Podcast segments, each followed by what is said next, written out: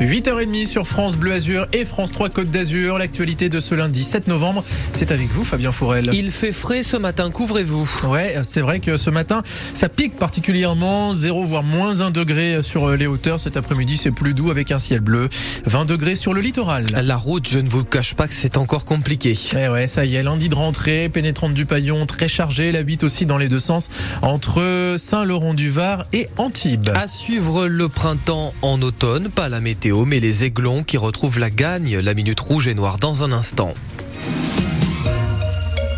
Une COP pour enfin changer de cap. La 27e conférence des Nations Unies sur le climat débute vraiment aujourd'hui en Égypte avec le sommet des dirigeants des 120 pays présents. Il va falloir taper du poing sur la table, alerte Greenpeace. Pour Clément Sénéchal, son porte-parole, la France ne respecte pas les accords de Paris. On s'aperçoit que les contradictions politiques sont euh, vertigineuses et dramatiques. Pourquoi? Parce que ce que nous dit euh, l'ONU et l'Agence internationale de l'énergie, c'est qu'il ne faut plus aujourd'hui développer la moindre infrastructure fossile si on veut respecter l'accord de Paris. Donc on est en pleine contradiction et ça va plus loin. C'est-à-dire qu'aujourd'hui, on a un gouvernement qui refuse de taxer ces entreprises fossiles, notamment pour financer les pertes de préjudice, c'est-à-dire les dégâts qui sont euh, subis par un certain nombre de pays vulnérables du fait du réchauffement climatique C'est une COP qui se passe sur le continent africain. Et donc la justice climatique sera au cœur, sinon des négociations, au moins des discours publics. Et on espère que les pays vulnérables et les populations les plus touchées par le réchauffement climatique eh ben, auront l'occasion de faire entendre leur voix et d'accentuer la pression sur les États les plus développés qui sont responsables du réchauffement climatique, comme la France. Les pays du Sud espèrent des dédommagements financiers de la part des pays riches, principaux émetteurs de gaz à effet de serre, principaux responsables du réchauffement climatique. Emmanuel Macron s'exprime à 15h30 heure de Paris à Charmelcher. Et pendant que le monde cherche la fin des énergies fossiles en France, une aide de 100 à 200 euros annoncée pour les ménages les plus modestes qui se chauffent au fioul.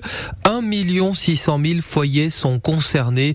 Le versement interviendra automatiquement à la fin du mois pour ceux qui ont déjà bénéficié du chèque énergie.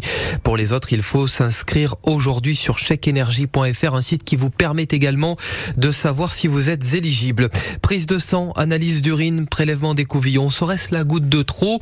Pour les laboratoires d'analyse médicale reçus ce soir par la direction de l'assurance maladie qui leur demande un coup de rabot 250 millions d'euros d'économie pour ce secteur dont les bénéfices ont fortement augmenté avec les tests Covid. Les labos d'analyse prévoient une grève à partir du 14 novembre. C'est une semaine historique qui débute à l'Assemblée. Un député manquera à l'appel interdit d'accéder à l'hémicycle. Grégoire de Fournas, député RN condamné la sanction suprême, deux semaines d'interdiction de débat pour le tumulte provoqué par ses propos à l'encontre d'un député insoumis noir qui évoquait les migrants africains, qu'il retourne en Afrique, avait-il dit. Totalement disproportionné comme sanction, réagit ce matin sur France Bleu Azur Alexandra Masson, députée RN des Alpes-Maritimes. Évidemment, il n'y avait aucun propos raciste puisqu'il parlait des migrants qui étaient sur les bateaux des ONG en Méditerranée quand il a prononcé ce propos. Ces propos sont fâcheux, oui ou non? Certes, mais en quoi ça serait? Déjà je vous rappelle que le fascisme n'a aucun rapport avec euh, les bateaux en mer Méditerranée. Non, non, mais ces propos sont-ils des propos que vous trouvez déplacés? Non, c'est maladroit. Voilà. C'est-à-dire, mais il faut aussi se remettre dans le contexte. Il faut savoir que nous avons une assemblée depuis que nous avons été élus dans laquelle tout le monde passe son temps à hurler. Je rappelle que les gens de la NUPES sont insultants de manière perpétuelle, qu'il y a un climat qui est très tendu de manière très régulière, mais les propos quand nous avons repris des procès-verbaux étaient extrêmement clairs. Ils parlaient, je dis bien il au pluriel puisqu'il y a eu un débat, des migrants qui étaient sur les bateaux. Donc la sanction n'est pas justifiée. La sanction la plus forte pour un tumulte me paraît complètement inappropriée. Alexandra Masson, députée RN des Alpes-Maritimes ce matin sur France Bleu Azur. Des tirs de mortier hier après-midi lors d'un match de foot amateur à Valoris. Des jeunes tirent des feux d'artifice en l'air à cause du vent. Les retombées incandescentes finissent sur la pelouse. Rien de grave, heureusement. Arrêt du match quelques secondes à peine. En moto, GP, pas de miracle pour le niçois Fabio Quartararo. Après l'ultime Grand Prix de moto de la saison à Valence en Espagne hier, l'Italien Francesco Bagnaia est sacré champion du monde. Premier titre pour un Italien en moto GP depuis 2009 et un certain Valentino Rossi. Beaucoup moins vite le tram niçois. Attention, des perturbations sont à prévoir dès ce soir sur la ligne 1 du tramway. Et jusqu'à jeudi, plus de trams entre Garibaldi et l'hôpital Pasteur, mais des bus de substitution la nuit après 22h30. Et la station Saint-Jean d'Angély Université ne sera pas desservie. Enfin, Molière, courtisan ou révolutionnaire Rassurez-vous Quentin, je ne vous demande pas de disserter 4 heures durant sur la question. L'éditorialiste politique Christophe Barbier le fera ce soir pour nous. Il est à Cannes pour son livre Le Monde selon Molière et il donnera donc une conférence à 18h30 à l'espace Miramar. C'est 15 euros. Le printemps des Aiglons en cet automne, très doux. Le gym en plein renouveau, on peut le dire. Nouvelle preuve hier avec euh, la victoire 1-0 face à Brest à la maison. Bonjour Kevin Blondel. Bonjour, messieurs. En moins de trois semaines, le gym a complètement renversé les cours de sa saison. Ah, souvenez-vous de ce sentiment de honte mi-octobre. Une défaite à la maison contre Slovasco, club que personne ne sait situer sur la carte.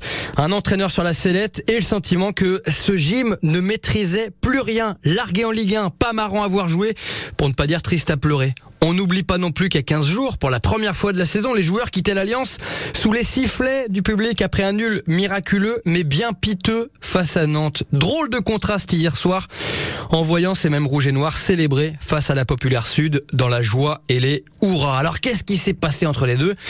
Une série de six matchs sans perdre, une qualification pour les huitièmes de Ligue Europa Conférence, une remontée à la neuvième place de la Ligue 1 et surtout une étincelle. Les Aiglons ont retrouvé l'envie d'avoir envie pour rallumer le feu dans le cœur des supporters. Un jeu enfin audacieux, quelques buts de grande classe malgré un, manque de maîtrise encore criant. Et cette impression que tout est encore possible cette saison finalement. La cinquième place n'est qu'à 8 points. La route est encore longue. Le gym avance et progresse de jour en jour. Un directeur sportif est arrivé pour euh, un, vrai cap au projet du club dès la trêve de la Coupe du Monde. Et cette euh, trêve, on viendrait presque à, regretter qu'elle arrive d'ailleurs, alors que le gym a enfin pris un rythme de prétendant à l'Europe. Et avant cela, il y a un déplacement à Lyon vendredi soir 21h sur France Bleu et encore avant cela, un débrief du match d'hier soir dans 100% Aiglon. C'est ce soir à partir de 18h.